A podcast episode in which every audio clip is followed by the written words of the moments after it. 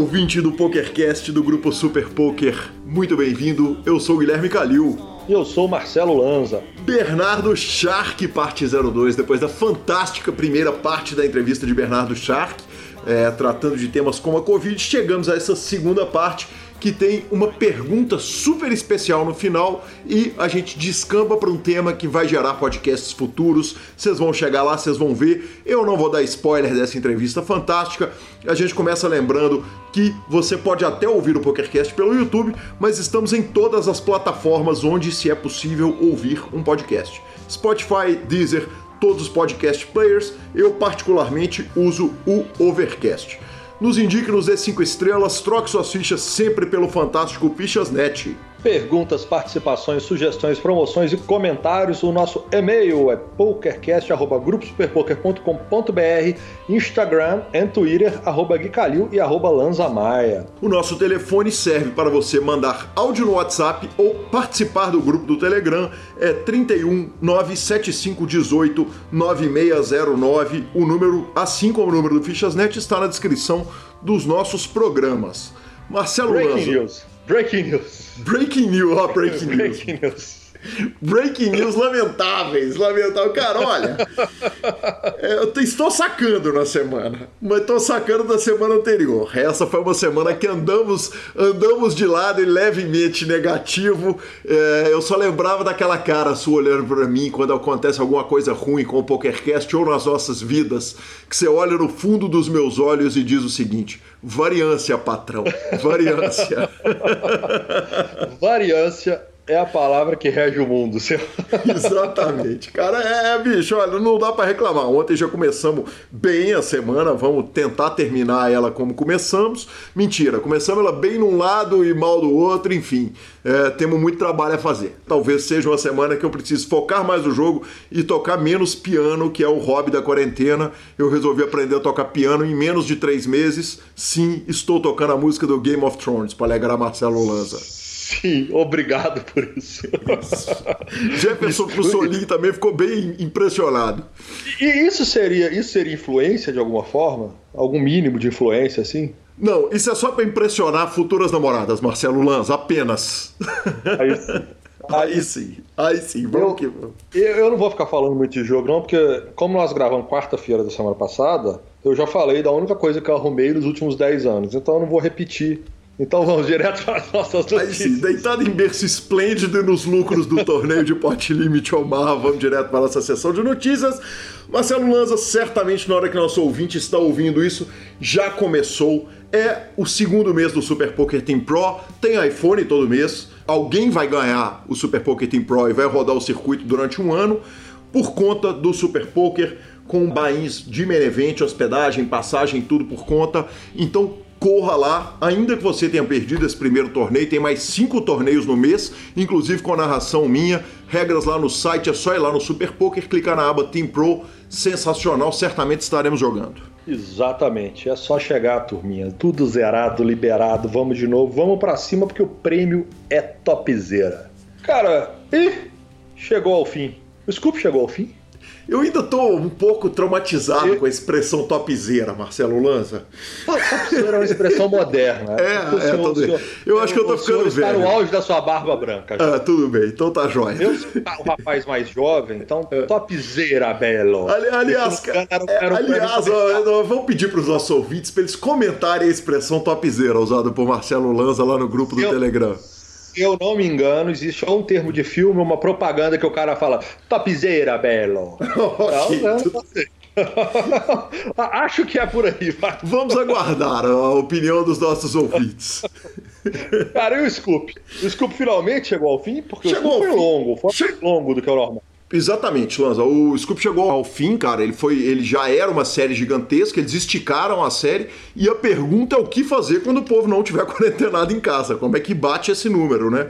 Foi um número que ele teve aí uma, um upgrade do fato de estar todo mundo em casa e, e, agora passa a ser um novo número a ser batido e uma missão quase impossível, mas nada de se duvidar quando se trata do PokerStars e do poker online em geral. É, o importante é falar o seguinte: mais uma vez, um holandês, entre aspas, e aspas colossais, é, ganhou. Nesse caso, o nosso ex-entrevistado aqui, passou aqui pelo PokerCast, é o Rui NF. É, e quando a gente fala holandês com enormes aspas, é, o que a gente quer dizer é o seguinte: é a portuguesada que não pode jogar lá de Portugal.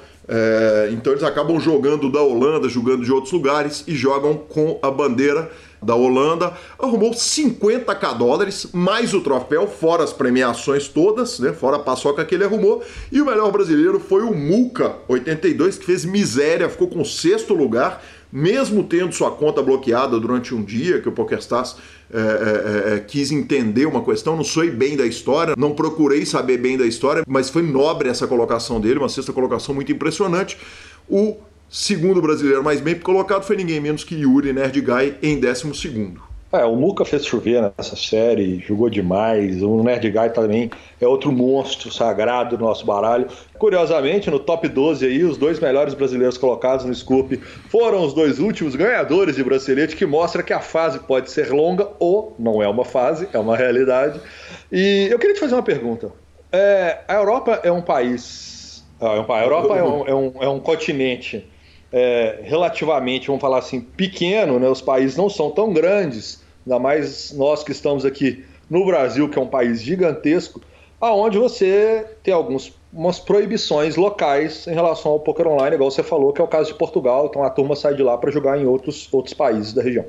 Qual seria a escolha de Guilherme Calil se você fosse português, se tivesse que escolher um o senhor que é um cidadão do mundo, qual seria a escolha? Qual país o senhor escolheria para julgar a série? E você acha que a Holanda tem né, umas cidades ali meio diferentes, talvez sejam mais atrativas para o nosso querido Rui, que ele, que ele resolveu ir para lá, sei lá, Amsterdã, não sei, só, só falei por alto. Tem alguma coisa legal dessa escolha dele? é, não, eu não, não, não, sei, eu não sei, eu não sei se o Rui fuma maconha, se essa era a pergunta. Não, uma das coisas, só. Uma, na América das do Sul existem países. América do Sul existe países com maconha liberado, Exatamente. Nós estamos falando de universo mais abrangente. Cara, olha, se eu pudesse é, é, é escolher uma cidade da Europa para eu morar, e aí nós vamos ter que desconsiderar todos os outros fatores, custo de vida e tal, não sei o quê. Vamos, vamos supor que eu estivesse ganhando a paçoca que esses malandros estão ganhando online. E fala, velho, escolhe uma, uma cidade da Europa você fazer um intercâmbio de um ano, morando lá para ver, eu ficaria entre Londres e Berlim. E acho que ficaria bem tendencioso a morar um aninho lá em Berlim. Justo. Justo. Justiça. Bora pra próxima? Vambora. Cara, Super High Roller Bowl bombando online. É... O, o, o 102K de Bahia está acontecendo agora, enquanto a gente grava o programa. Ao início do dia, tínhamos na liderança o Ali Imzirovic, é, com, com 13 left. Victor Blum e Zildor puxou muitos títulos. E aí eu só trouxe essa notícia aqui, Lanza, porque a GG tá tendo série, é, tá tendo série para todo lado, mas o Super High Roller Bowl é um torneio de 10k, 25k e 100k, né? São os bains todos da série, que quando acontecem ao vivo, todos os nomes de quem ganhou a gente conhece. Olha que coisa curiosa. Eu fui lá na lista olhar, tem um monte de gente que não joga essa reta.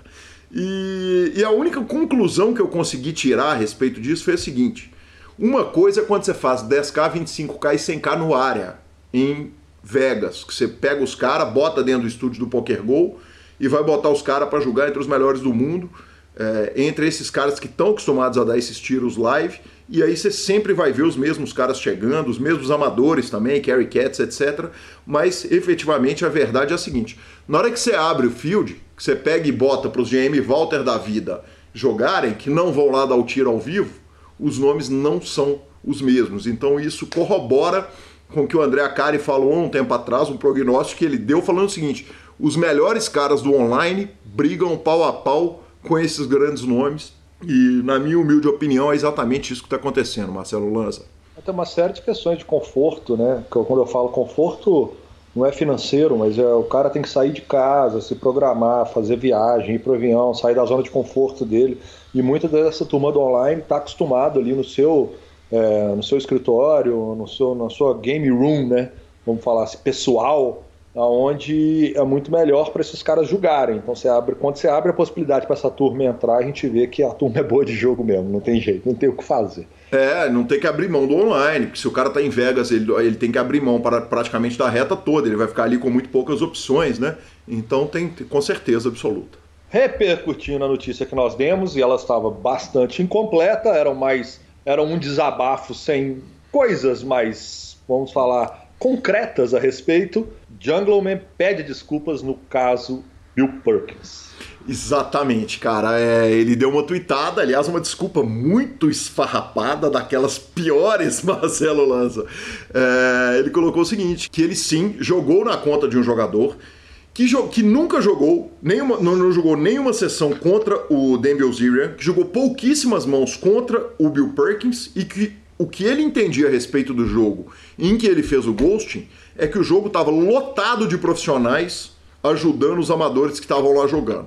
Então que ele é, acabou sendo pego para Cristo, fazendo uma tradução livre do que ele falou, é, e que ele entende as pessoas apontarem para ele porque ele deveria ser um exemplo para a comunidade e tal, é, e que a punição dele deve mesmo, ele aceita que a, que, a, que a punição dele seja desproporcional ao resto dos jogadores que estavam jogando no jogo, que ele vai tentar melhorar, etc e tal. Cara, Lanzinha, foi ruim, velho. Foi ruim, sabe? Eu, eu, eu acho o seguinte, cara. É, é, é, eu fiz porque estava todo mundo fazendo, é muito ruim. Todos nós já tivemos que pedir desculpa na vida, teremos que pedir desculpa mais um milhão de vezes. E, e eu fiz porque estava todo mundo fazendo, não é bom, né, cara? Não é ideal. É, você acha que a desculpa dele foi quando o rapaz pisa naquela substância gosmenta, ele foi lá e abriu os dedos? Assim, foi pior do que se ele não tivesse falado nada? Não, não, eu acho que ele tinha que se manifestar, especialmente depois que o Dan Bilzerian é, jogou, o, a lama no ventilador, para a gente usar a linguagem familiar de quem quer ouvir o PokerCast com a família inteira no carro. É, na hora que ele joga a lama no ventilador, ele tinha que falar. Eu acho que ele podia ter só assumido, falado: olha, fiz mesmo e tal, lamento e tal. Que eu saiba, não sou só eu, mas, mas, mas tentar justificar o negócio é ruim. Mas, é ruim. É, é ruim. Significa. É, é, significa, exatamente. Cara, e o Bill Perkins deu uma entrevista ao Daniel Negrano lá no DAT, é, em que ele fala algumas coisas a respeito desse acontecimento. Ele falou o seguinte: que o software que eles estavam jogando é, é um software com senha, ele tem senha para entrar no jogo, ele tem senha para entrar no software, depois senha para entrar na mesa. Era um jogo de empresários, obviamente empresários que têm uma condição financeira muito boa. É, o software tem acesso à câmera dos jogadores por questões de segurança, para pro, os caras saberem que quem estava ali jogando era de fato o jogador e os administradores do jogo tinham acesso à câmera dos jogadores e o software tinha acesso à câmera, inclusive em, visão mais ampla é, dos computadores. É, e que o que o Jungleman fez para fazer esse ghost foi usar o TeamViewer, que é um aplicativo muito comum, inclusive, para quem dá aula online. Enfim. Aplicador de tela. Exatamente. É, é, basicamente é isso. É, é, é, um, é, um screen share, um compartilhamento de tela que permite que quem está do outro lado clique o botão para você. O Bill ainda colocou algumas coisas bem interessantes nessa entrevista, que ele falou o seguinte, cara, o ganho em EV dele melhorar as decisões ali de, do, do jogador que ele estava gosteando é muito desproporcional ao tanto de porta que ele fecha não sendo correto num jogo de, de, de milionários. Quer dizer, esses caras poderiam abrir muito mais portas para ele do que ele fechou fazendo isso. O Bill Perkins ainda diz que possivelmente existiam outros jogadores que estavam sendo gosteados mesmo no jogo.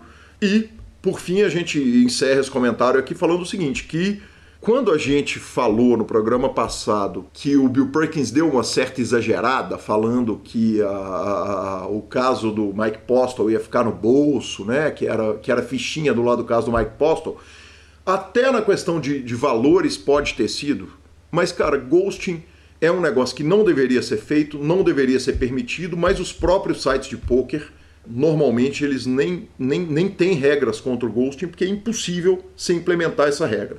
Claro que é um fator complicador o fato de que eles estavam jogando num jogo que teoricamente é um jogo de amigos, teoricamente é um jogo que só deveriam ter empresários com muito dinheiro nele, então isso piora, né, torna mais grave, mas enfim, é, isso efetivamente, infelizmente, é uma coisa que é muito mais da natureza do poker online do que do, que do poker ao vivo, né, em qualquer situação. É, até porque no poker ao vivo, a não ser que o cara estiver jogando com um ponto eletrônico, provavelmente ele não vai conseguir fazer isso, principalmente da mesma forma como ele está fazendo. É. É, eu acho lamentável, principalmente pelo fato de ser um home game, um jogo entre amigos, entre aspas. É, eu acho que é, é uma situação que a gente sabe que é corriqueira no poker online. Infelizmente, não deveria ser. Muitas vezes você está jogando com um cara ali sete horas, de repente o cara começa a jogar diferente num torneio, numa reta final. E, cara, eu, eu não tô jogando na reta final contra um profissional, tô jogando contra aquele cara. Então eu acho que eu deveria continuar jogando contra aquele cara, mas é uma discussão longa. É... Que nós já tivemos aqui no PokerCast algumas vezes. Já tivemos, e se quiser um dia a gente pode fazer até um, uma discussão maior sobre isso, trazendo donos de time, trazendo jogadores em si e tal, que acho que não cabe nem nesse comentário. Mas eu acho lamentável, é lamentável, ainda mais os caras que são referências para o meio fazendo esse tipo de coisa, que é um puta mau exemplo e tal, mas enfim. Mas nem tudo está perdido, porque em pleno momento que a gente vê algumas notícias ruins, nós temos uma bela matéria da Veja contando sobre o crescimento do poker online. Exatamente. O Lanzinha fez uma transição suave aí, passando para nossa quinta notícia do dia. É, uma matéria, uma bela matéria, inclusive. Uma bela matéria, inclusive, cara. No isolamento, o poker online é um dos jogos virtuais que mais crescem. Foi a matéria da Veja, que focou muito na história do Alex Brito, que satelitou o San Emilio e ganhou mais de um milhão de dólares. É, e, cara, é, é legal pra caramba ver uma boa matéria sobre poker, né, Lanza? A gente que, porra, na entrevista do Christian Crua falamos muito disso, né, cara? Que a gente ia lá, dava uma ótima entrevista para o jornalista, ele distorcia os números todos, muitas vezes, né, a grande mídia ali para fazer uma matéria sensacionalista e tal. E os caras da Veja, cara, deram uma bela acertada ali, é, uma matéria super sem preconceitos ali, tratando com muita realidade. Enfim, parabéns à revista Veja. E, e, refletindo sobre essa matéria, Lanza, para a gente encerrar a, notícia, a, a, sessão de notícias aqui, que acabou ficando mais longa do que, do que o ideal, cara, eu acho que o importante, e eu falei isso nas transmissões que fiz com sequela ali no, na Liga Super Poker Team Pro, é o poker, a Confederação Brasileira, o BSOP, o Masterminds, o H2, quer dizer, os clubes e organizadores de torneios pensarem em como reter essa galera que entrou pro jogo. Então é o seguinte, daqui a pouco a quarentena vai acabar, uma parte dessa galera que entrou para jogar online vai querer conhecer um clube de pôquer, vai querer jogar torneios e o que os organizadores têm que, têm que pensar é como receber bem esses caras. O BSOP já faz torneios ali para a gente que vai jogar o primeiro BSOP da vida e tal. E nós, como, como comunidade, temos que receber bem esses caras que vão chegar igual aluno que trocou de escola, né? aquele aluno que muda de cidade, chega no primeiro dia de aula perdido num clube de pôquer, num torneio de pôquer, a gente tem que ter essa consciência coletiva para receber bem esses caras, tratar bem esses caras, porque é isso que faz o pôquer crescer. Exatamente, senhor. Novos atletas, novos players, igual você disse, os jogadores entrantes, bonito esse termo, jogadores entrantes. Fichas Net? Fichas Net, senhor. Ficamos com a palavra do Fichas Net, a segunda parte da entrevista fantástica de Bernardo Shark. O Fichasnet é o seu parceiro para compra e venda de ficha nos principais sites de poker online. Chame o Fichasnet e avise que chegou até eles pelo PokerCast para participar de promoções super especiais para os nossos ouvintes. O WhatsApp do Fichasnet é 062 99837 1007 e lá você negocia suas fichas com os melhores preços. O Fichasnet trabalha com créditos do PokerStars, PariPoker, PP Poker, o Poker, EcoPays e AstroPay Card. Repetindo, o WhatsApp do Fichasnet é 062 99837 1007. O número está na descrição dos nossos programas. Fichasnet, confiança e melhor preço para suas fichas.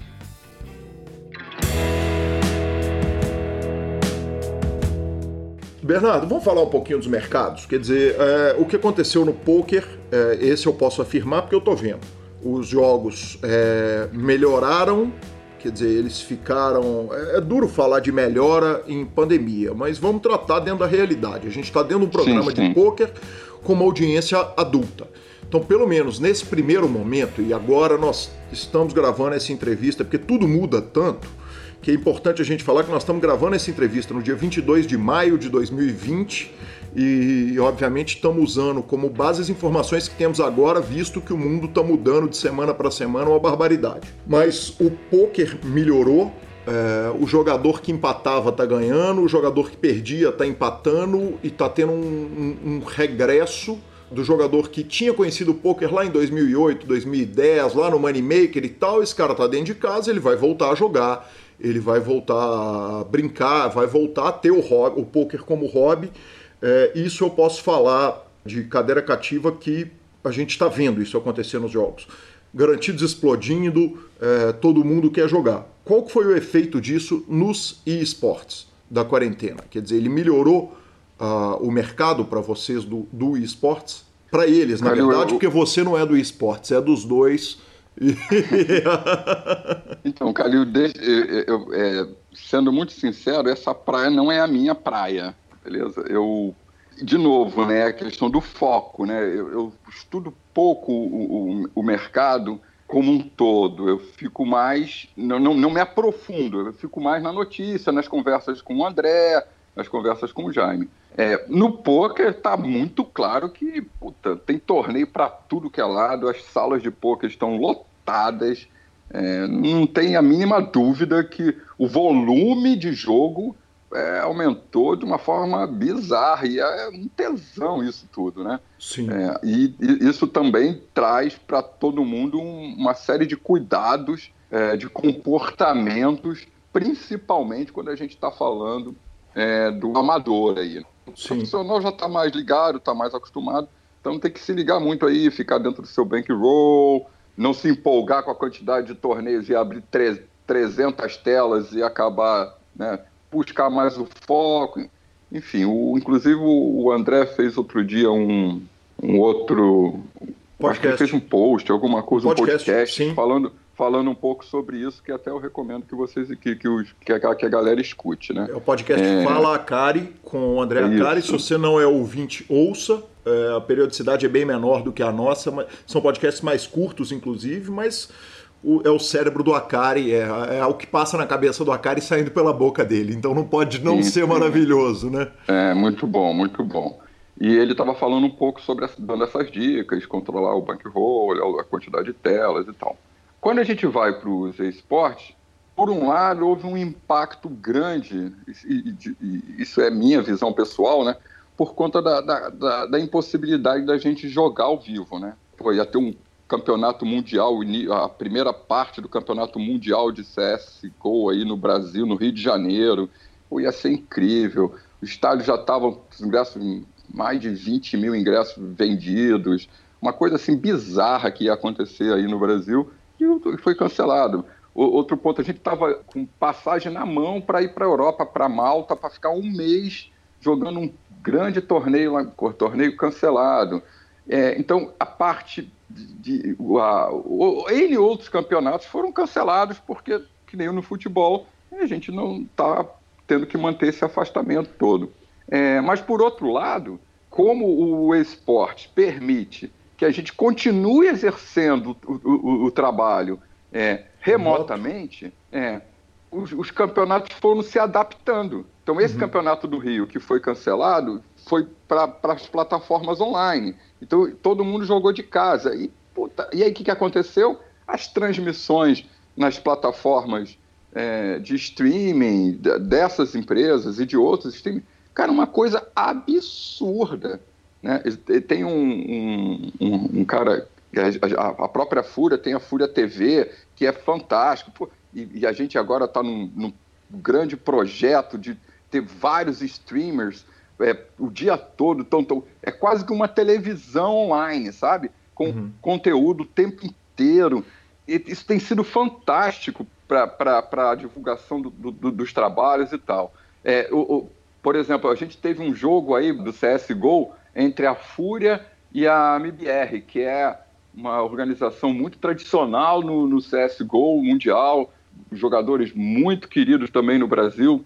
É, e a gente é o, é, é, o, é como se fosse o Fla-Flu do CS, sabe? É? Como se fosse Corinthians e Palmeiras. Aquela, aquela... E aí o, o, o, brasileiro que faz a transmissão, que comprou os direitos para fazer a transmissão no, no Brasil desse campeonato, foi transmitir esse jogo, mais de 200 mil pessoas assistindo o jogo, cara, é uma coisa incrível, é fantástico. Então, se por um lado houve sim um impacto na, na, na, na coisa do ao vivo, no esporte foi muito compensado por conta da característica da atividade, né? E foi, sem concorrência. Eu acho, sim, é, não tem futebol, não tem rugby, não tem basquete, não tem nada. Exatamente. É, e, e, pô, a gente foi. A, a, esse jogo foi transmitido pela, pela esporte. A final desse campeonato que, que a, a, gente jogou esse jogo contra esse, esse nosso adversário brasileiro, né? Ganhamos o jogo e nós fomos para a final. Né? A final pô, foi transmitida no, no Sport TV. Uhum. Entendeu? Foi uma coisa incrível. Né? E assim, é maravilhoso ver o, o, o espaço que foi aberto para os esportes eletrônicos por conta da pandemia.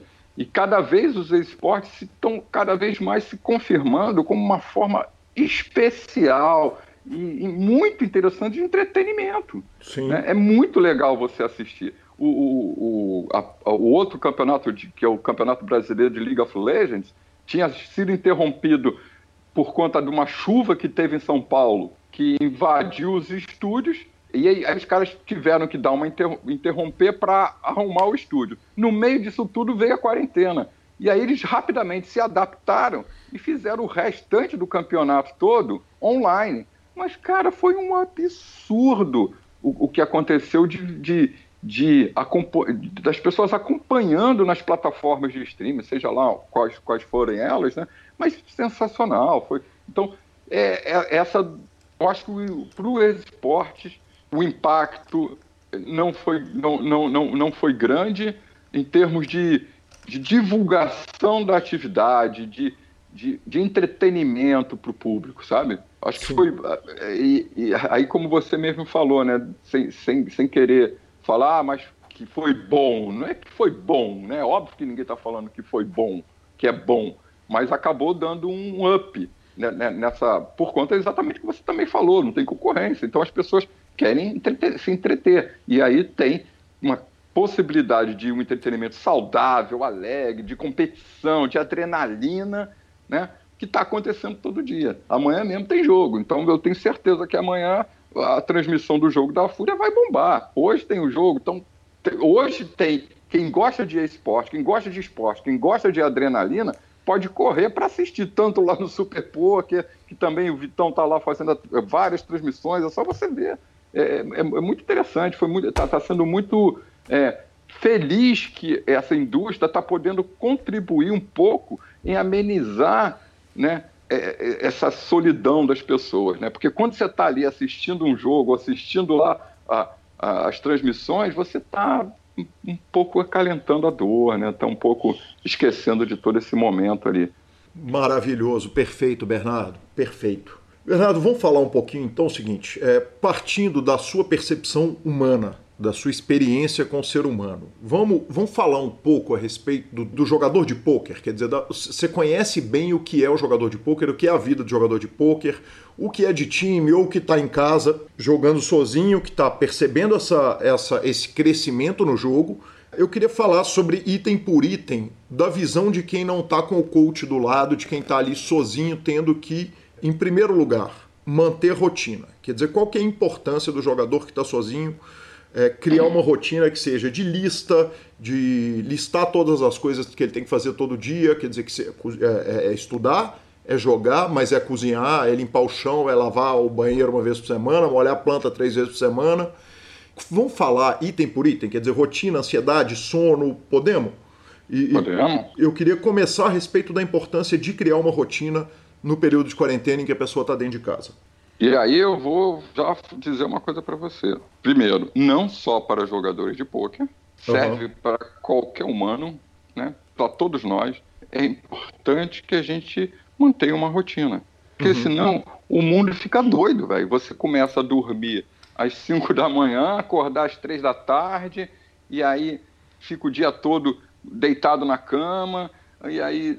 Não, crie uma rotina. Para o jogador de pôquer, independente da, da, da, pandemia ou não, isso é uma tecla que eu já bato há muito tempo. Né? Uhum. Né? Tem que ter rotina, porque senão você fica é, descontrolado, né? Joga, tem dia que você vai jogar 15 horas, aí chega no dia seguinte você está cansado, aí já não quer jogar. Então, é, essa, essa rotina, horário para acordar, horário para dormir, horário para comer, horário para fazer exercício, horário para meditar, horário para estudar, agenda, uhum. disciplina. E, e por quê? Para o jogador de pôquer ou para o atleta de esportes, a rotina gera disciplina. E uhum. essa disciplina que você treina nessa sua rotina, ela é levada para a tomada de decisão no jogo.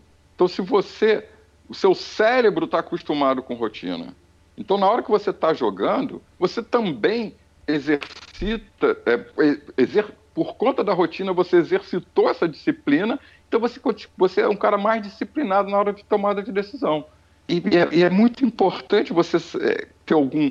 Eu acho que a rotina dá uma sensação de controle, sabe? Você tem, tem, controle do que vai acontecer e essa, e, a, e essa sensação de controle ameniza o medo, ameniza é, o, o, o, olhar para o futuro. Então, hoje, hoje, o que, que eu tenho para hoje? Vivendo no presente. Né? Eu vou acordar no horário, vou, né? eu, eu, aqui. É, é, bizarro, se, quando, se, se, eu, se, eu não, se a gente não presta atenção, acabou os treinos aqui, você começa a ver televisão, aí começa a, a, ler alguma coisa, começa a ver um documentário, começa a assistir uma aula. Quando você vê, é 5 da manhã, então você pode acordar meio-dia, e aí quando você acorda meio-dia já não tem a luz do sol, e aí seu cérebro vai ficando doido. Falando, vem cá, que, que, que, que vida é essa, né? Uhum, né? Perfeito. Então a rotina é muito importante, e aí eu diria, abrindo essa, esse parênteses, para todos nós, né? Não, não vamos botar só na conta dos jogadores de pôquer ou no jogador de esporte, mas nem na gente, pandemia. ser humano. É, no meio da pandemia não, acho que é, nem é na, importante. Nem na rotina. conta da pandemia. E nem também. na pandemia, sim, sim, não, nem na conta da pandemia, isso. Perfeito. Na conta da pandemia pode haver uma ansiedade, quer dizer, que vai, que vai refletir no jogo, e isso talvez seja uma das explicações para o jogo estar tá tão. O potencial de lucro no jogo para o jogador profissional está tão grande como o jogador percebe que ele está jogando pior por causa dessa ansiedade externa, ou talvez seja melhor ele ignorar a notícia de fora, não saber o que está acontecendo. Quer dizer, qual que é o, o a forma do jogador não é, é, é, vomitar a ansiedade dele na forma de ficha ali no jogo? E aí, de novo, eu acho que a gente tem que separar o profissional do amador, né? profissional ele, ele já sabe lidar muito bem com isso, né? É, o profissional já, é, pelo menos, se espera que ele seja capaz de lidar bem com isso. E a pandemia, de verdade, aí sim, eu acho que a, a gente pode botar um pouco da conta da pandemia, traz um, um, um, componente novo na vida de todo mundo, né? É, e, e, e, essas coisas todas que a gente já falou, né? O medo, a, a necessidade de, de você querer ter mais controle, a coisa de você olhar para o futuro de, de, cheio de incertezas e tal. Eu diria que a, a melhor ferramenta para isso tudo, sempre, se, sempre direi que são, que são as duas, né? Meditar e olhar para si mesmo através de processos de terapia. Você usar essas ferramentas como base para que você consiga lidar com a ansiedade. E, e, e, não é aquela coisa, ah, eu não vou ficar ansioso. Não existe isso, você não tem esse controle. Né? Uhum. A verdade é, você tem que buscar ferramentas para lidar com a ansiedade. ansiedade. Eu, eu teve uns dois, uns, uns, dias aí atrás que eu tive um momento de ansiedade. Né? Uhum. Né? Eu tive que sair de casa, não queria sair, mas eu precisei sair de casa. Voltei. Olha só como é que a mente da gente é doida, velho. E eu sou um cara que tô ali no dia a dia, né? Uhum. Estudando e vivendo isso dia a dia. Eu precisei sair aqui da quarentena e tive que pegar um Uber, tive que ter alguma proximidade, mantendo, evidentemente, todas as seguranças, mas com algumas pessoas. E voltei para casa, coisa e tal. Aí cheguei, tomei banho, e aí aquele medo, né? Porque eu já não sou mais menino, então já, o meu medo é muito maior do que um garoto de 20 anos. E eu tô fora de longe de casa, aquele medo todo, mundo, se eu pego esse negócio aqui, olha que transtorno e tal. Aí tomei um banho, coisa e tal. E aquilo foi me pegando, foi me pegando, e sem eu, per, eu percebendo no corpo que aquilo estava acontecendo, né? Uhum.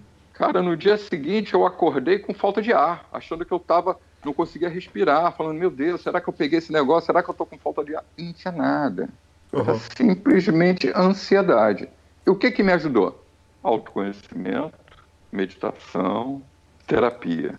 Perfeito. Liguei para minha, liguei minha terapeuta, olha só, está acontecendo isso, pá, pá, aí começa todo o processo, muita meditação. E, então, cuida, cuidar da ansiedade tem a ver com olhar para você mesmo, ser capaz de perceber no corpo a ansiedade e, e, e buscar ferramentas que, no, na minha opinião, são a meditação e a terapia.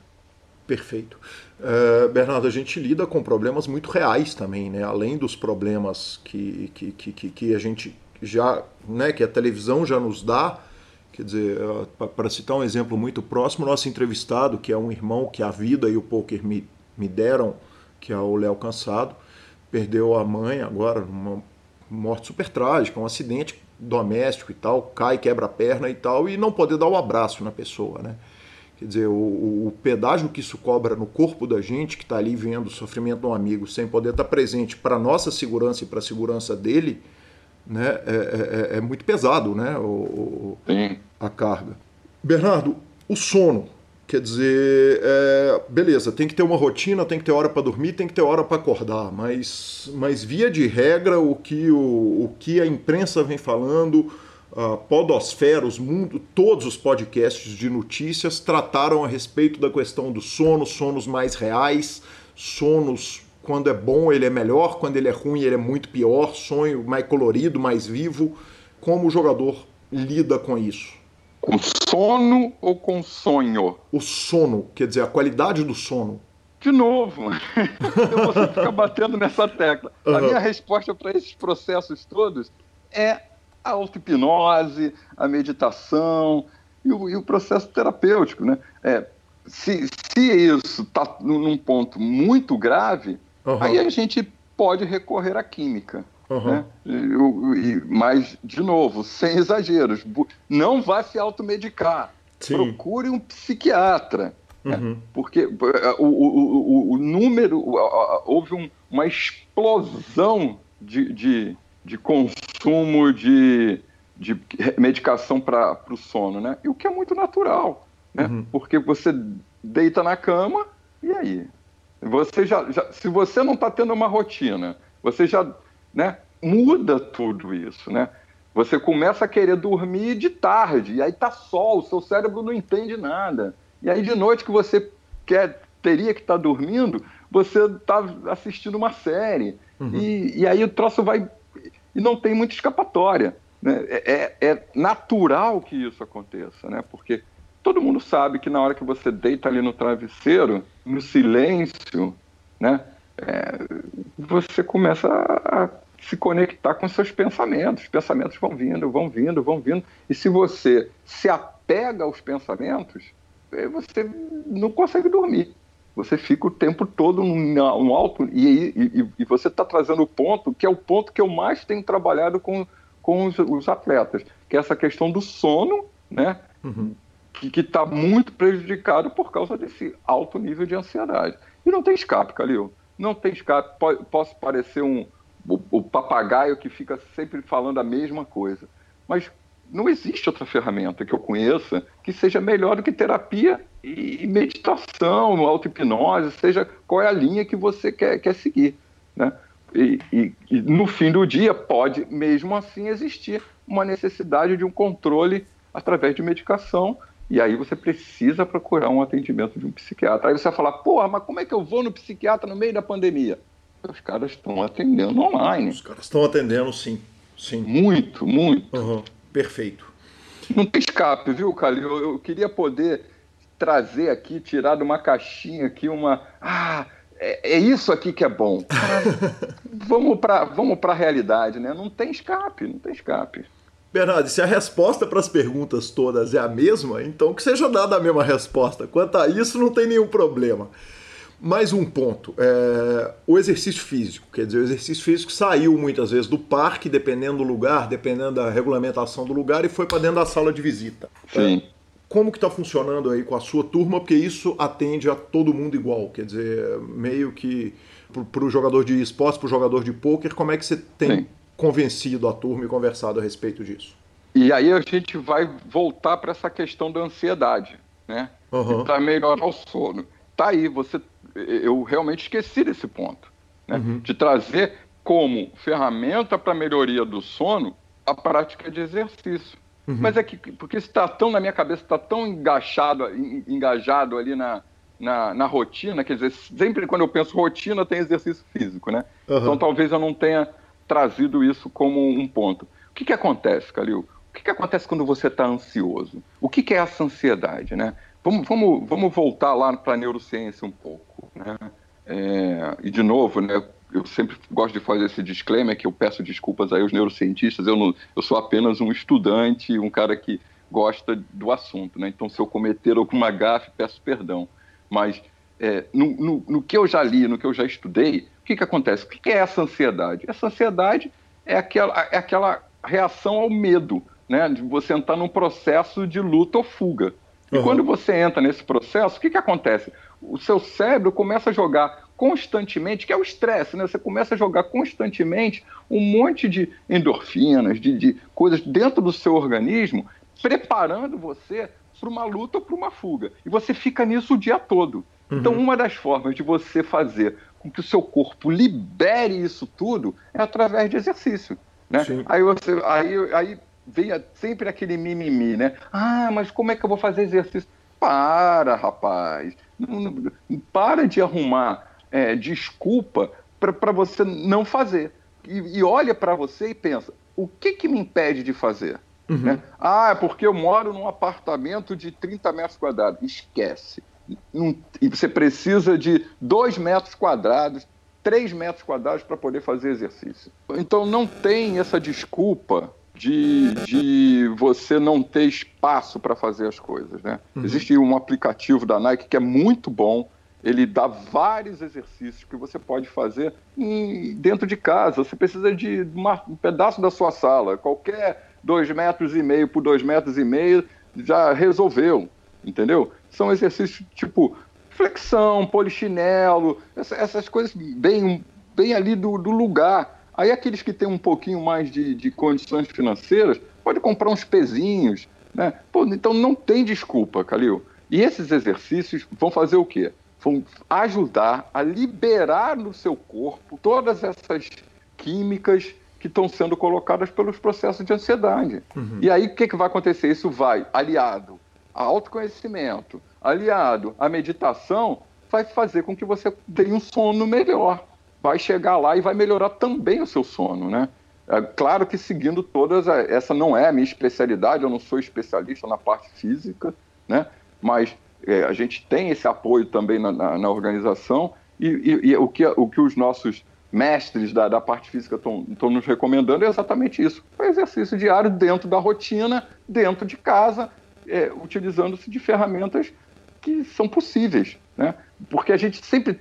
A preguiça é, é uma desgraça, né? Você sempre arruma uma desculpa. Ah, agora não dá para ir para academia. Ah, agora não dá porque eu não posso. Eu, só, eu fazia natação, né? Então eu não consigo mais ir porque.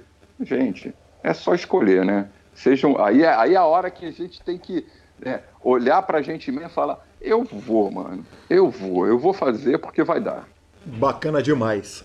E Bernardo, por último ainda, é, é, dentro dessa parte do, do momento do poker, é, é natural que surja um, um, medo de perder a, a onda gigante.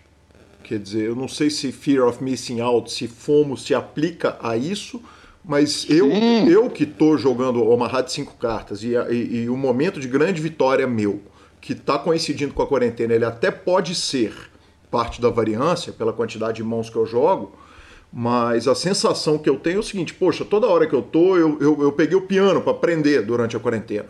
E toda hora que eu tô tocando piano, às vezes me bate um sentimento de, poxa, se eu tivesse sentado ali no computador, eu tava ganhando dinheiro e aqui no piano eu tô só e não tem só nenhum. Aprender um instrumento novo é incrível, é maravilhoso, mas, uhum. mas eu não tô ganhando dinheiro efetivamente. É natural, né, esse sentimento? É, é um, é um sentimento natural, mas que deve ser compreendido como gula. Aham. Uhum entendeu? E, e, a gula, você sabe aonde a gente vai acabar chegando com isso. É a mesma coisa que a gente, que eu sempre digo, porque outro dia eu estava dando um, um, uma aula estava tendo uma conversa, dando um coach para um jogador de pôquer que me pediu uma ajuda momentânea.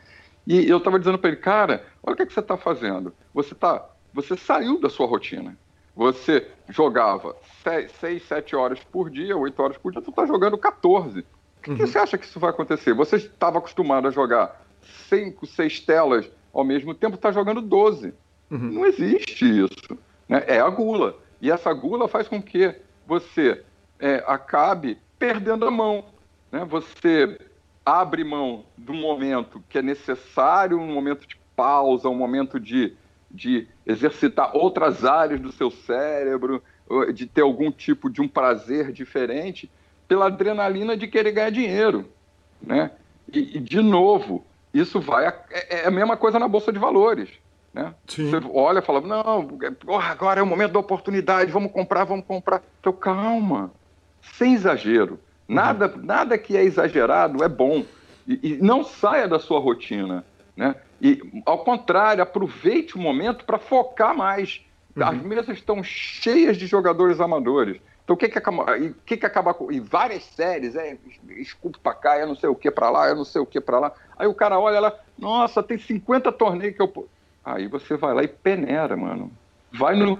Separa o joio do trigo, né? Aonde eu vou. É, é, é, é concentração, é o foco aonde. Ah, outra coisa, os caras começam a jogar bains mais altos do que você está preparado. Ah, porque o field está maior, tem mais gente jogando, a premiação é maior. Ah, então eu vou cair aqui para dentro desse. Nossa, eu nunca joguei. Ah, então é agora é aqui que eu vou jogar. Para.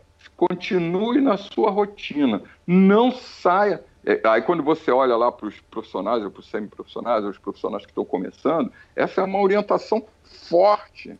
Uhum. Né? Jogue todo dia, aproveite, se dedique, né? Mas eu até concordo que você pode aumentar um pouco, um pouquinho essas janelas de, de dedicação ao poker para não perder a oportunidade, mas Sim. sem exagero, né? Não, não, não, não, abre mão do, do, do todo, né? Uhum. Continua buscando a sua rotina. Ah, não, legal. Dá para jogar mais uma horinha? Dá, ah, é, é, antigamente eu jogava só três dias por semana, quatro dias, agora eu vou jogar cinco. É, se, olhe para você. Ah, não, mas agora eu tenho, como eu não. Quando o, o, o, amador, né? Ah, mas agora eu não estou trabalhando e tal, eu consigo ficar mais em casa, então eu consigo jogar mais. Mas não exagera. Né? Não abre mão das outras coisas, senão vai cobrar. Lá na frente você vai ser cobrado. Muita atenção no seu bankroll. Muita atenção. Porque é, é aquela coisa do, do, Se você não está preparado, você, a, a, necessidade de você olhar a oportunidade, começar a meter dinheiro, meter dinheiro, meter dinheiro, é enorme.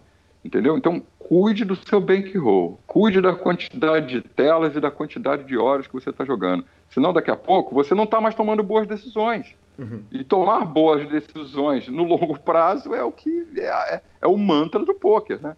Perfeito. Faz Maravilhoso. Sentido? Maravilha. Total. Total. Bernardo, eu, eu a, a Gabi, é, esposa do Lanza, é, que participou tantas vezes aqui do PokerCast, me ajudou na pauta e, e, e ela traz uma pergunta a respeito, e eu, eu, vou até complementar a pergunta dela. Ela me perguntou a respeito da possibilidade de dano de longo prazo. Eu queria complementar o seguinte: como que o, o ser humano, Bernardo, quer dizer, na experiência profissional e de vida que tem, enxerga o mundo depois do Covid e o que, que isso vai trazer de, de bom e de ruim para o futuro do, do, do, mundo. E aí, obviamente, é um exercício de futurologia, é difícil a gente fazer, mas, mas o que, que você acha que vai, que vai mudar e que a gente pode tirar de bom e que vai ficar de ruim? Eu, é, eu acho que de bom é uma. É, a principal coisa que vem na minha cabeça são as relações com o trabalho, sabe? Uhum. É, que também pode ser de ruim, de ruim. Por exemplo, eu, como eu, você sabe, eu acho que as pessoas que me seguem há algum tempo já sabem que a minha origem é na área de tecnologia. É, essa coisa de home office para mim, ela já acontece desde 1997, 1998. A gente já começou a trabalhar em home office.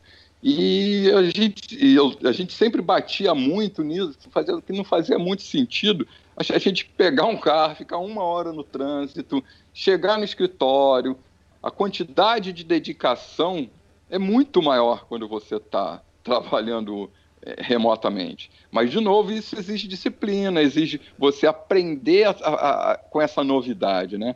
Então, é, eu acho que isso vai ser uma coisa que vai ser muito bom para o humano. Uhum. A possibilidade de você ter trabalhos remotos, né, de você ter mais tempo para outras coisas, por, porque você vai conseguir trabalhar de casa, e as empresas vão perceber, estão percebendo já isso, né? Então, é, outro dia eu estava lendo uma matéria que um, um, um, grande conglomerado em Nova York tinha um prédio de 30 quantos andares, falou, opa, peraí. É, e aí começa o outro lado, o lado perverso disso tudo, né? Que é a diminuição de pessoas no trabalho, é, as empresas começando a demitir, a, a demitir e vendo, opa, com menos 20% do meu quadro eu estou conseguindo ter o mesmo lucro, estou começando a entregar a mesma coisa. Né? Então, a minha produtividade pode ser maior, então eu não tenho necessidade de tanta gente. Então, tenho esses, na questão do trabalho, tem isso tudo, né? De você ter dois lados, né? Tem um lado que vai acabar beneficiando o humano, que é essa coisa do trabalho remoto, da possibilidade de você não precisar se deslocar para cá e para lá, e, e, tem um lado perverso que as empresas estão descobrindo que talvez elas não precisassem de tanta gente. Né? Talvez ela consiga fazer o mesmo trabalho com menos pessoas, né? As relações também vão começar a mudar um pouco, eu acho. Eu acho porque enquanto a gente é, é, é um, é, como você falou, é uma futurologia muito difícil da gente falar, né? Porque é, primeiro, eu acho que enquanto não tiver uma vacina, ferrou, cara. Sim. É assim, algumas indústrias vão, tipo, quem vai ao cinema? Uhum. Hollywood, Hollywood já está falando, assim, já tá falando assim, cara, esquece sala de cinema. Uhum. Pode fechar tudo. Eu vou continuar produzindo os filmes e vou fazer, vou fazer venda online, que eu vou ganhar mais dinheiro e eu não preciso mais de sala de cinema. Então, aquele cara que gostava de sair de casa, até aquela rotina de sair de casa, para ir ao cinema, sentar, ver no telão, coisa e tal, esquece. Hum, vai fechar tudo. Vai voltar todo o processo. Vai, vai voltar, não, vai se iniciar um processo de, de lançamentos todos online. Né? É, os esportes, como é que vai ser, cara? Como é que vai ser o Pacaembu? Você, tá lá, o Pacaembu tá com, com um hospital no meio do, do gramado lá, então... Os esportes coletivos, como é que vai ser o futebol? Como é que vai ser... Eu não sei como vai ser. Eu realmente eu acho que isso vai ter um impacto enquanto não tiver uma vacina segura. Eu acho que a coisa vai ficar bastante complicada. E as relações também, né? Acho que por um lado, é, é, a, gente se aproximou muito, sabe? Eu tenho uma sensação, e é, e é, e é bem sensação mesmo, que, que aconteceu comigo. Eu vou olhando um pouco para mim, muitos, mas muitos amigos que, que eram amigos que, que eu não falava, que a gente começou a fazer é, lives usando aplicativos e se reunir todo mundo, o grupo da escola do ginásio, até pessoas da minha infância que eu não via há 20 anos começaram a se conectar de novo. Sim. Entendeu? E isso trouxe um pouco de, de, de, um, de uma nova visão da possibilidade de você continuar se conectando com as pessoas cada vez mais e, e, e, a percepção de que o outro é importante na sua vida. Isso eu acho que é uma, uma, uma um benefício que aconteceu para o humano, né? É algo que essa percepção de que sozinhos sofremos mais, que, que juntos somos mais é, felizes, né? E que tem muita gente na nossa vida que a gente pode utilizar de N ferramentas para estar tá junto, que a distância está muito encurtada, né? Sim. Mas, por outro lado, como é que a gente faz com o abraço, né? O cheiro. De novo, vai, né? a paquera, como é que você vai na balada, né? Os caras agora. Outro dia eu vi os caras fazendo balada no drive-in. Você vai de carro, para, não sei se você viu isso. Não vi. É, o, o, o DJ lá na frente, né? Puta do DJ, telão, aquela parafernália toda. Só que as pessoas, em vez de estar ali todo mundo junto, bah, bah, bah, pulando, nos seus carros. Duas pessoas por carro no máximo, todo mundo parado e a balada rolando dentro dos carros. Mas aí como é que você paquera, velho? Fala sério. Como é que você conhece é, a menina ou o menino lá do outro lado? Né? Eu não sei. Eu acho que.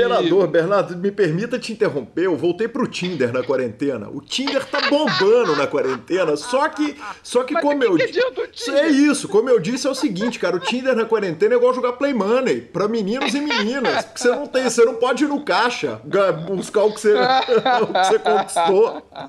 Sensacional, sensacional. É verdade, então. Quer dizer, tá lá, dá match, beleza, e agora? É, é isso. E agora? É isso. O que você faz? Né? E, e, e isso é para tudo, né? enfim, eu, eu, eu acho que, de verdade, que enquanto a gente não tiver uma vacina, a coisa vai, vai, vai ser muito difícil, viu? Porque eu não sei. Realmente é, é, é muito difícil. É, é, é, é aquela, é, aquilo que a gente estava falando antes, né? Aquela essa imprevisibilidade, essa incapacidade de a gente ter controle do, do que pode vir, né? ter um mínimo de, de escolha do que vai acontecer, dá um, dá, um, dá um tilt geral no pensamento, sabe? Eu não tenho a mínima ideia, Calil, não tenho a mínima ideia. É. Agora, por outro lado, tem outra coisa que eu acho que, que, que, é, que é importante que está acontecendo nisso tudo também, sabe? Que é uma, que é uma polêmica, uma discussão que está acontecendo muito aqui nos Estados Unidos e também aí no Brasil, que é a questão de você se apegar à ciência. Uhum. Né? Tá, tá ficando mais debate, esse debate entre ciência e crença, se, é, aquela coisa de você querer que tenha um remédio e realmente existir um remédio, né? É, de acreditar e comprovar. Então, a, a, a, é, esse, essa discussão está trazendo uma coisa muito, na minha opinião, muito benéfica, que é que a, as pessoas entendam que só existe um caminho, que é o caminho da ciência. Uhum. Claro que a fé, claro que é, a espiritualidade, isso tudo faz parte do ser humano, beleza? Mas a ciência é que vai dar a resposta, vai Sim. dar resposta para tudo. E a própria ciência também está se questionando, né? Sim. É, porque se, o, o que, que é de verdade a ciência. Né? É, porque a, a gente a, a, tem sempre a impressão que a ciência é o, é o, o arauto da verdade. Uhum. E não é. A, é, né? a ciência é simplesmente estar aberto à pesquisa, ao conhecimento. Né? O que hoje é comprovado, amanhã já parece, não, a gente estava errado. Então, é, é, essa, essa, essa capacidade de entender, primeiro, que a ciência é o caminho, e que, segundo, a própria ciência precisa se olhar é, para olhar para si mesmo e entender que ela não é só o arauto de completa verdade e que a, a busca pelo conhecimento tem, é, é, constante, que ela mesma tem que passa o tempo todo se questionando. Os grandes cientistas são assim. O cara está é, ali, é, é isso aqui, está comprovado. É, mas porra, Será? Tem sempre, tem que ter, tem sempre a dúvida que vai sempre levar a mais conhecimento, a mais ciência, a mais resposta, a menos incerteza.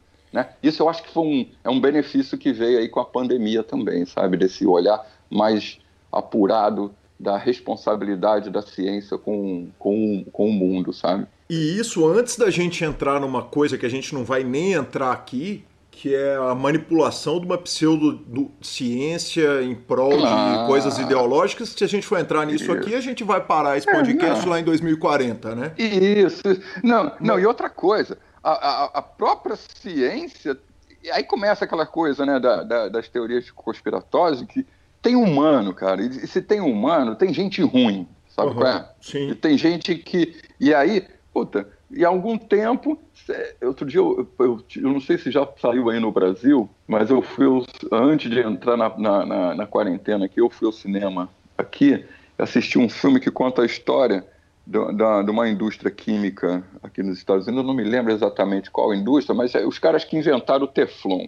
E os caras sabiam que a produção de Teflon lá estava matando os caras que estavam trabalhando. Os Sim. caras esconderam tudo, velho. Uhum. Né? Ó, e, e, aí começam as teorias das conspirações. Será que a gente já não tem uma vacina, mas é que nego tá deixando morrer para poder depois vender a vacina? tem mano aí, velho. Entendeu? Então, é, a gente tam, é, é, essa coisa do, do, de, da gente perceber que o ser humano às vezes é muito né? Nossa, mano, de, de que o poder, a busca pelo poder, a busca pelo o poder relacionado a dinheiro, a, né? É, a manipulação da verdade, né? É, isso é, é, é, tudo muito complicado, né? Muito, é uma coisa que está sempre aí no, no, como uma pulguinha atrás da nossa orelha aí que a gente tem que ter muita atenção e, e questionar, saca? Eu acho que o questionar, questionar, questionar sempre tudo. É, o que, que é real, Calil? Não Sim. existe o real, né? Depende muito de quem está vendo, sabe? E para lidar com isso, a gente volta na velha questão, né? Terapia e meditação, santo remédio. E exercício físico. Exercício físico, exercício, exercício físico e novos hobbies, né? Todo mundo fazendo pão, fazendo. fazendo. Tá Nossa, aprendendo você, instrumento. Você acabou de tocar numa coisa que. Vou te falar, agora dando um, um testemunho pessoal, né? Eu sou aquele. Eu, eu, a minha criação foi aquela assim. Eu fui criado por. Eu morava numa mesma casa, né? Com a minha avó, minha mãe, meu pai, duas tias solteiras. Uhum. Tu imagina como eu fui mimado. Caramba! Tu imagina, né? Era. É, me, a minha família me chama de Marquinho, né? Ah, era Marquinho pra cá, Marquinho pra lá, e, e, e quem estuda um pouco de, de, de, psicologia, de psicanálise, sabe que é aí que você começa a, a, a formar o seu ego, essas, o seu, seu psique, a coisa toda começa ali na infância e Sim. tal, né? E aí, cara, eu ali, adolescente, né? 13, 14 anos, chegava da escola, pá, estudava, aí eu ia almoçar. Mano, eu sentava na frente da televisão, o prato vinha na mão. Uhum. Um bife cortado, sabe qual é? Nem cortar o bife picadinho já vinha, entendeu? Para não dar trabalho pro Marquinho. E, uhum. e aí, a minha relação com a cozinha é zero, velho. Sim. Zero, uhum. sabe qual é? Zero.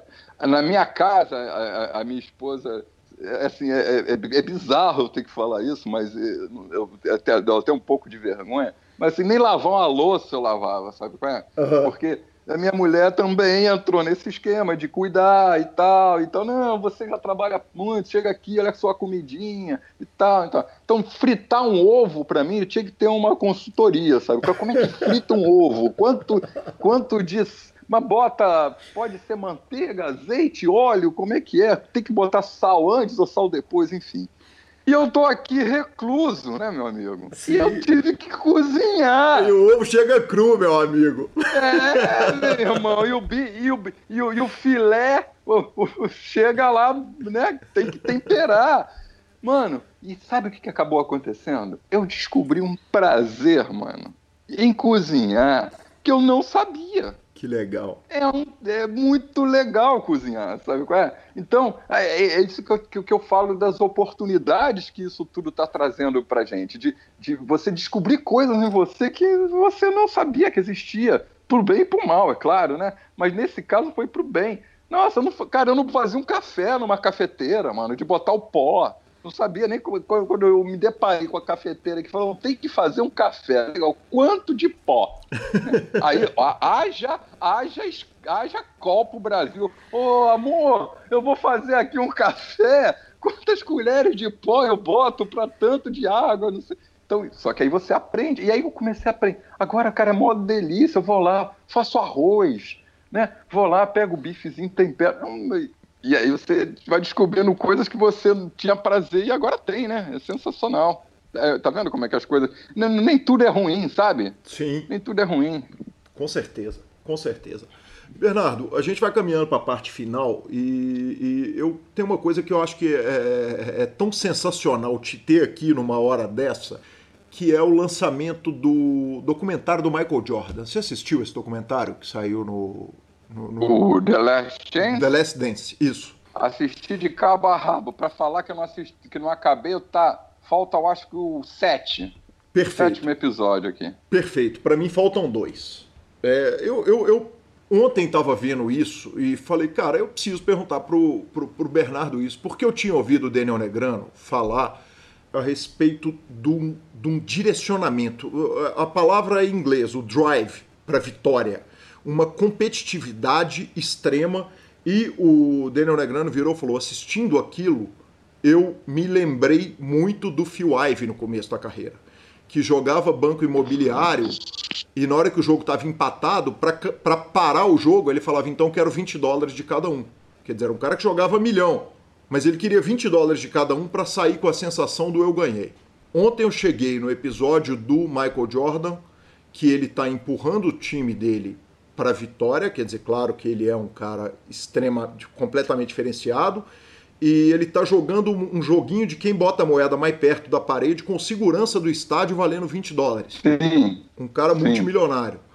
Esse drive de vitória extremo, extremo, ele é muito raro, né, Bernardo? Eu imagino que você trabalhando com esporte deve ter visto isso acontecer algumas vezes, mas até nos melhores jogadores de pôquer, quer dizer, tanto é que assusta o Daniel Negrano, ou impressiona o Daniel Negrano, que é dos cinco maiores jogadores da história de pôquer, se não for o maior, ver esse tipo de competitividade no Phil Ive. Fala um pouquinho, Bernardo. Não, não pode ser saudável esse grau de competitividade com tudo na vida. Ou é, ou de repente, se bem direcionado.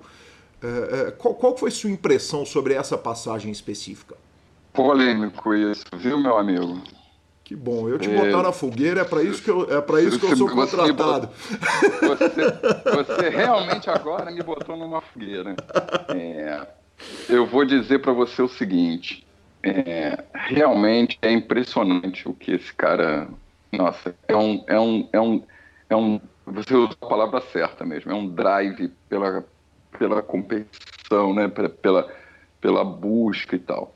O que eu diria é que como você falou, bem direcionado, isso é extremamente benéfico para a atividade esportiva. Por outro lado, eu sempre penso que antes do atleta tem um ser humano. E esse nível de, de competitividade, se não tiver por trás um apoio, um entendimento do que por que que você é assim? O que, de, o que que te fez na sua história se tornar esse cara tão competitivo e tão em busca da vitória? Isso pode causar muita dor para o ser humano. Uhum. E pode também, eventualmente, trazer alguns problemas de comportamento. Sim. É, no caso do Michael Jordan, e aí a gente vai entrar em outra coisa polêmica, que é a questão de talento e, e, e trabalho, né? Uhum. Se basta ter talento, se não basta ter talento. Com, com, com, na minha opinião, com o Jordan, encaixou tudo. Sim. Por isso é que ele, ele é esse pica das galáxias todas, entendeu? Então, ele tinha talento, além do talento, ele tinha esse drive. Esse drive fez com que ele se dedicasse, né? Então juntou talento, dedicação e drive, deu Michael Jordan. Perfeito. Agora, quando você olha para um, para outros, você olha, tem, tem a dedicação, beleza? Sim. Que é muito movida pelo drive. Não, então eu vou me dedicar, mas se não tem o talento, às vezes o cara não consegue chegar. Uhum. E tem outra, e tem um, tem um quarto componente nisso que a gente tem que dizer que há, tem um componente de sorte. Não podemos é, tirar dessa equação a sorte. Do cara, às vezes, estar no lugar certo na hora certa. Do cara ter, ter tido a oportunidade de ter conhecido um treinador que encaixou com ele. Uhum. Né? Por, no caso do Jorge, isso é muito claro. Né? O, o, treinador dele, tanto é que ele falou: ó, se ele não for, tem um episódio que, que ele fala: se o cara não estiver comigo, eu vou parar de jogar. Sim. Eu não vou jogar mais aqui se o cara não estiver comigo. Então, mas foi escolha dele, foi planejado ele ter conhecido esse cara? Não, foi, foi sorte. Foi estar no lugar certo, na hora certa, no momento, né? Sim. Então, quando você junta esses componentes todos, né? Sorte, dedicação, talento e esse drive para o resultado, para buscar aquilo que você quer muito, dá um Michael Jordan. Mas quando às vezes um desses componentes falha, pode gerar muita dor.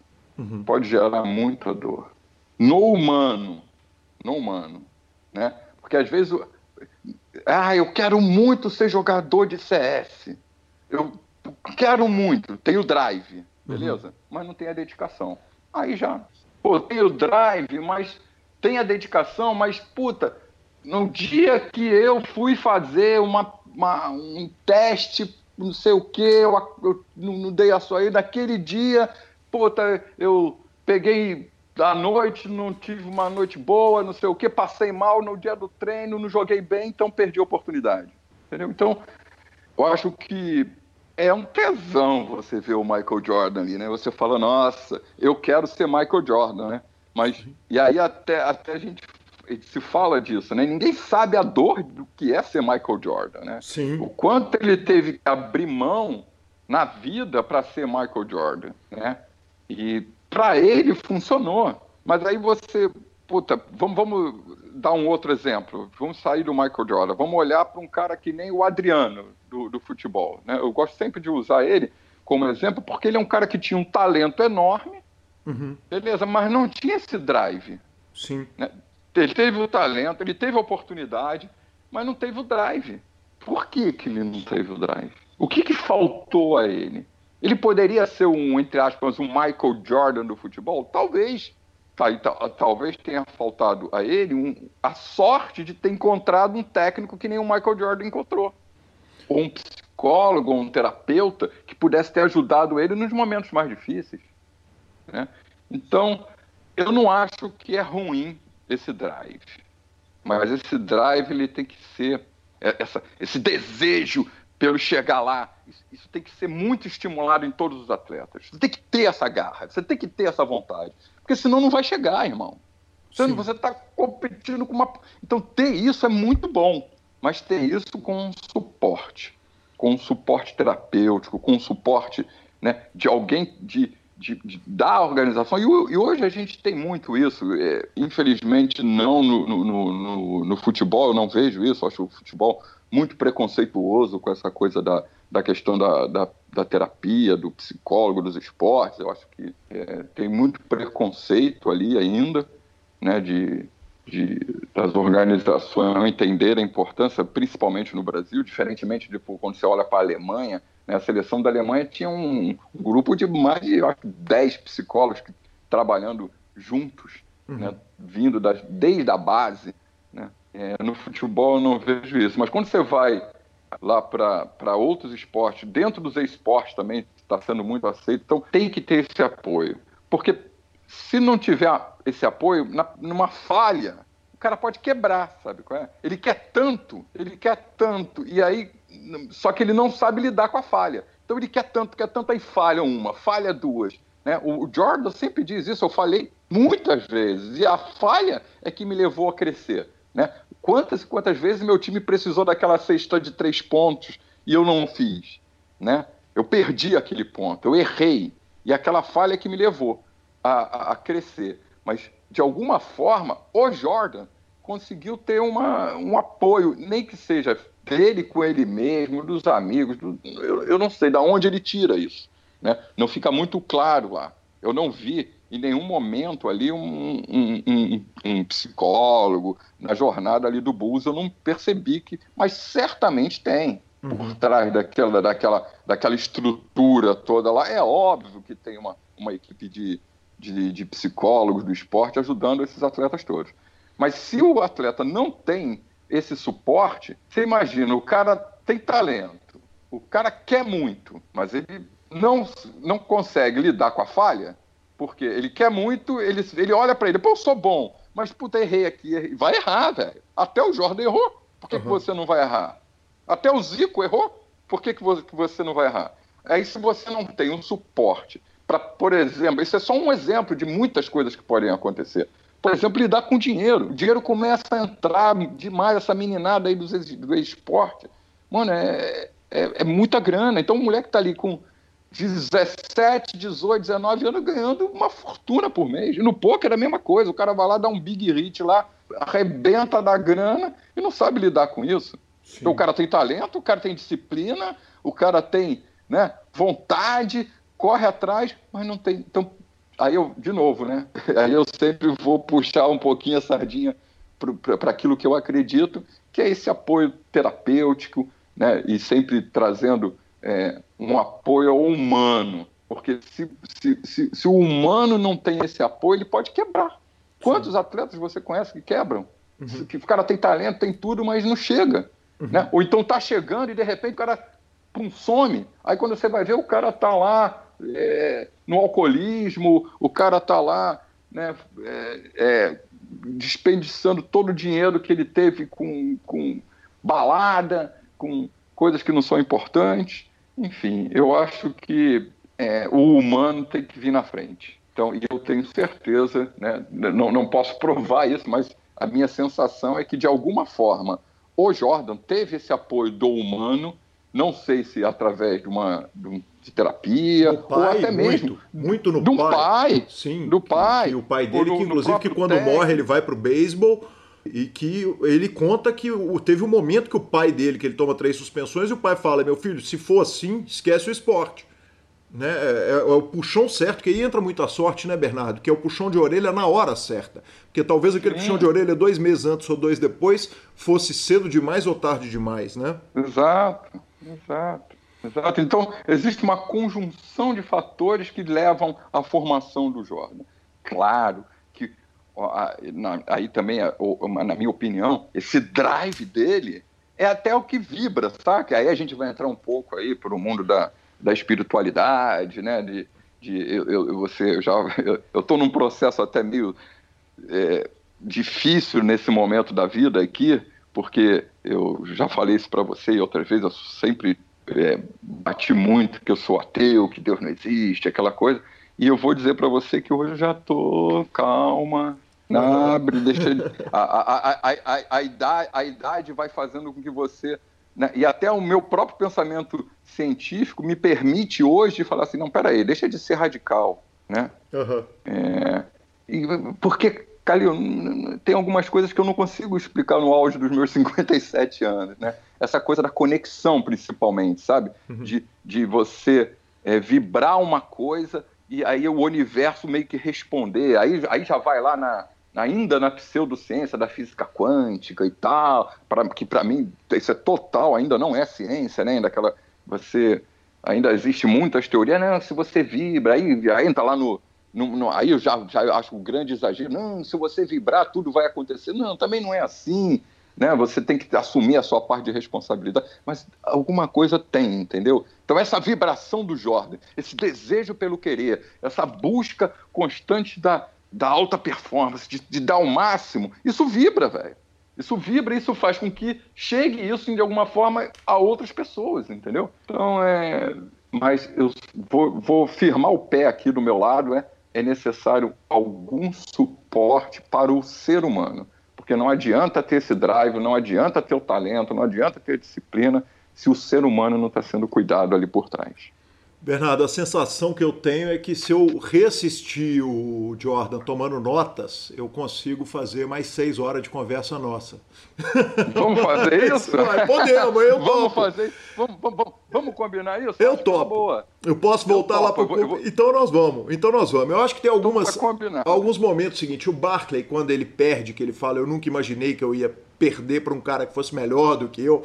Então acho que tem muitos pontos que. Então vão, vão marcar de fazer esse especial The Last, The Last Dance. Eu, vamos, vou, vamos. eu vou voltar a assistir dá, tudo dá, fazendo dá, anotações. Uns, vamos dar um tempo para a audiência, porque senão o nego não me aguenta mais. Vamos dar aí uns, uns 30, 60 dias Tran... aí, dá tempo da gente estudar melhor isso aí. Tranquilo, vou estudar, vou reassistir, nós vamos fazer e, e hoje eu vou encerrar porque você tinha me dado duas horas, já são estamos chegando nas duas horas e. e Coitado e o, do editor aí. O seu tempo, o seu tempo é ouro, sua fala é ouro, Bernardo. Que, que, que, que cara sensacional. Que amigo que o poker me deu, que eu ainda nem conheço pessoalmente, não vejo a hora de dar um abraço.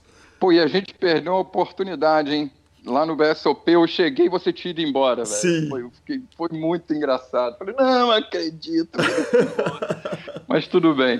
Uh, uma, hora, uma hora isso vai acontecer e, e aí, aí, a gente volta aqui. Eu te agradecer demais a oportunidade. É sempre muito gostoso tá, ter essa conversa com você. Eu me sinto assim muito muito recebido, sabe? É, é, muito gostoso. Eu me sinto muito à vontade de, de, de, ser muito natural e falar exatamente o que eu penso, sem, sem muita crítica. Espero que as pessoas gostem um pouco aí dessa nossa conversa. Nossa, as pessoas vão adorar com certeza, é, como eu disse lá no começo, é, no programa passado, né? Porque aqui já, a gente já está no segundo programa, o carinho que o ouvinte do PokerCast tem com você é um negócio que é enorme e, e o carinho que eu tenho por você eu não preciso dizer que está muito além do carinho. É carinho, admiração, respeito, amizade. Então, muito obrigado, Bernardo. E, e cara, tem um negócio: prometeu para o ouvinte do PokerCast é igual prometer para menino. Eles vão nos cobrar o last dance até a gente fazer.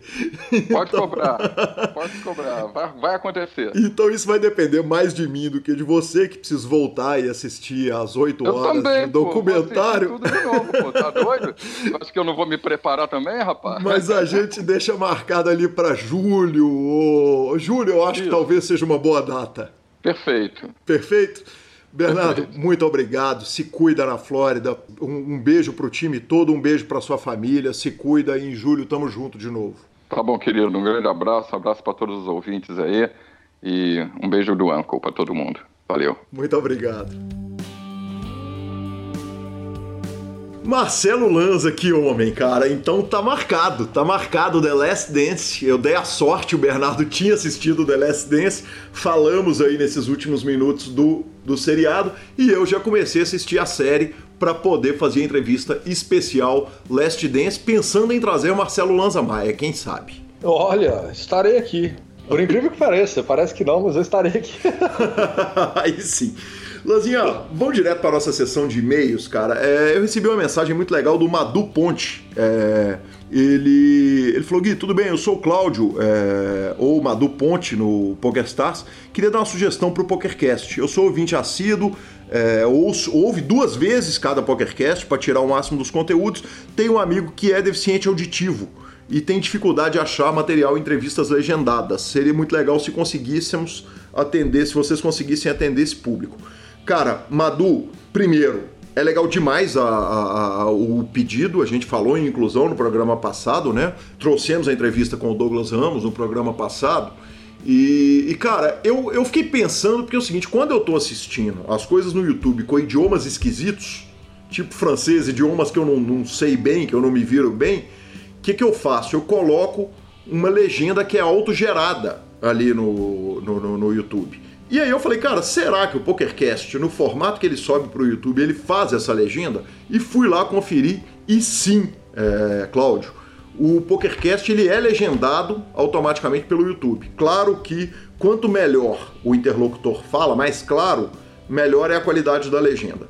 Mas o, o então terão dias bons, né? Então teremos dias de teremos, boas Teremos dias melhores e piores. não tão boas. É. Mas, mas dá para o amigo, certamente, dá para ele, pra ele ouvir, é, acompanhar ali. Cara, que legal. Legal descobrir isso e lembrar desse, desse fato. E aí, nesse caso, passa a ser correto ouvir pelo YouTube mesmo. Essa, essa é a desculpa perfeita para ouvir pelo YouTube. Boa. Damos também parabéns ao nosso Emanuel Souza, que arrumou, se não me engano, 9 mil dólares no, no Paripoker. Mandou pra gente aquele print do sabor. Que homem, hein, Emanuel? É, mandando também um abraço pro amigo Dante Franco, que pegou um story meu no Instagram e me mandou um obrigado, Calil. Achei que o, cabelo, que o meu cabelo tava zoado. Ele, ele, delirou quando eu postei a gravação do PokerCast pela manhã com seu cabelo esvoaçante. É, não, e aí de noite eu já meti isso, contando aquela história da festa fantasia, enfim, desastre total. E por fim, lemos a mensagem do amigo Negrelo Neto, que estava ali ouvindo a entrevista do, do, do Bernardo Shark e, cara, ele, ele mandou um parabéns que para mim foi super especial, que é o parabéns para a equipe inteira do PokerCast e a equipe inteira do Super Poker. Então, muito obrigado, Negrelo. Sensacional, cara. Tá mandado aí, então, no ar, o abraço para toda a equipe, Rodolfo, Alan, Grilo, essa turma toda que nos ajuda pra caramba, mais a Josi, enfim, todo mundo. Tamo junto. Eu queria mandar um abraço também para uma turma que andou divertindo comigo, com esse Gabi fica querendo me trollar durante alguns momentos da semana, então principalmente as segundas-feiras, que é os fechamentos de clubes e tal. Então eu postei ela essa semana lá, focada na missão, e enquanto eu estou falando com os senhores na câmera, o senhor Guilherme Calil tira a blusa. Eu não entendi o porquê que ele fez isso, mas ok, eu vou continuar olhando para o celular. É... Eu ia falar que ele já fez coisa muito pior na minha frente, mas segue o jogo. Eu queria mandar um abraço para o Celso Fernandes, que sempre nos, nos retweeta, reposta, para o Jezinho, para o Wanderson Marques e para o Atushi Limori, que também andaram brincando comigo aqui no Instagram. Aí sim, Marcelo. Finalização. Finalização. Finalização agora que eu já tirei a blusa de baixo, já botei a camisa por cima, tava muito, tá muito calor aqui. A gente grava todo isolado para não entrar barulho de fora. Superpoker.com.br, tudo sobre poker no Brasil e no mundo. Na aba de clubes você tem a guia de clubes do Brasil, agenda diária de torneios e onde jogar. Na aba de vídeos e Super Poker no YouTube tem as transmissões ao vivo dos maiores torneios de poker do mundo, análises técnicas, programas de humor, entrevistas icônicas e, claro, o PokerCast. Revistaflop.com.br, a sua revista de poker há mais de uma década contando as grandes histórias do poker. Assine já. Mibilisca.com, cobertura mão a mão de torneios pelo Brasil e pelo mundo. E superpoker.com.br barra TeamPro, clica lá e descubra tudo sobre esse torneio fantástico. Dica cultural, Marcelo Lanza. Cara, minha dica cultural da semana vai mais uma vez medalhinha para Amazon Prime. Amazon Prime, que tem ganhado, quem ganhar do meu coração dia após dia. É, inclusive para a turma que está acostumada aí com os produtos Prime, a Amazon Music também é muito um aplicativo bem legal, bem mais barato inclusive é, do que os concorrentes. É, Amazon Prime é a série chamada Hunters. É uma série que são 10 episódios, se eu não me engano, 8 ou 10, porque eu não cheguei lá no final, eu estou no quarto. Cada episódio tem na casa de uma hora e 10, mais ou menos, mas conta uma história filmada na década de 60, 70, 80. É uma série que é como se fosse o seguinte, senhor: é o troco dos judeus aos alemães. Os caras estão lá nos Estados Unidos na, na década lá tranquilão e descobrem que os alemães que, que fizeram aquela coisa terrível, ainda mais numa semana que nós estamos vendo tantos protestos na rua a respeito disso, é, uma, aquela semana terrível, aquele massacre aos nazistas, e começa a descobrir esses, esses caras no meio deles vivendo em paz. E eles partem pro troco, e eu achei uma série extremamente bem construída, um enredo foda, atores inacreditáveis, e cara, eu tenho me divertido bastante, apesar de ser uma história é, que, que, vem de um passado tão nebuloso da, da, da humanidade, mas é, é, gostoso o troco às vezes, né? É, é gostoso. Bacana demais, Lanzinha. Eu, eu não consegui ver nada de novo na, na semana, evidentemente uma semana cheia de acontecimentos pesadíssimos, né? E cara, então, em não conseguindo ver coisas novas, eu lembrei de uma dica do Kalash, eu tô usando ela mais do que nunca. O Kalash é o Léo, é, nosso amigo querido lá de Juiz de Fora, é, inclusive anda nos prestigiando, jogando lá no Clube PokerCast, que participa da Liga H2, tivemos essas perguntas algumas vezes, e o Léo faz um negócio muito legal, cara. Ele, às vezes ele fica seis meses sem ouvir nada que ele conhece. Ele vai, ele abre os Spotify da vida e vai ouvir só coisa que ele nunca ouviu na vida.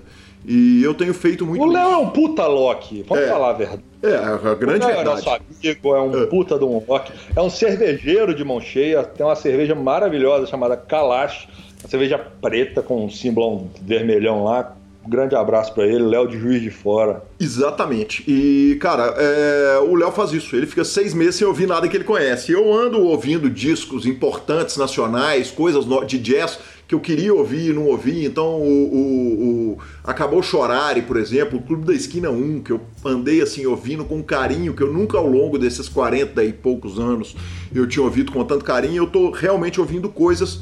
Chet Baker, coisas novas assim que eu que, que passaram batidas por mim de uma forma ou de outra na vida e estou seguindo essa dica do Léo e está funcionando muito bem. Instagram e Twitter, arroba e arroba Lanzamaia, nos indique, nos dê 5 estrelas, troque suas fichas sempre pelo Fichasnet e a edição é do fantástico Rodolfo Vidal. O meu abraço da semana, fica um abraço para todos.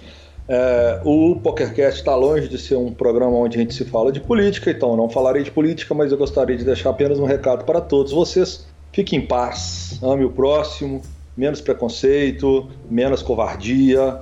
É, o mundo está muito difícil, então, cara, vamos viver bem com as pessoas. Não tem um motivo para ter o que tem acontecido no mundo. Isso não pode. Está na hora de acabar, cara. Ame seu próximo, respeite as ideias dos outros, respeite a ideia do coleguinha, respeite que o coleguinha pense diferente de você e bora, bora para a próxima semana. Vamos que vamos, valeu.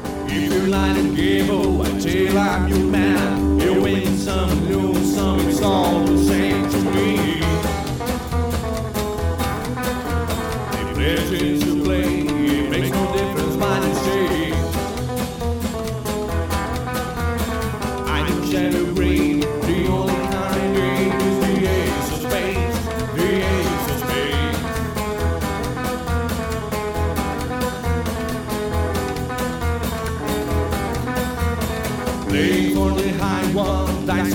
and dabble, gone with the flow.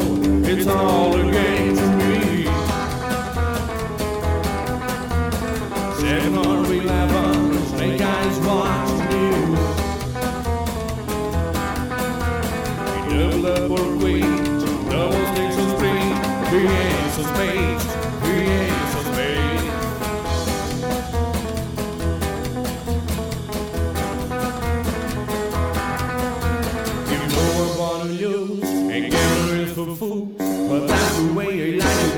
I don't want to live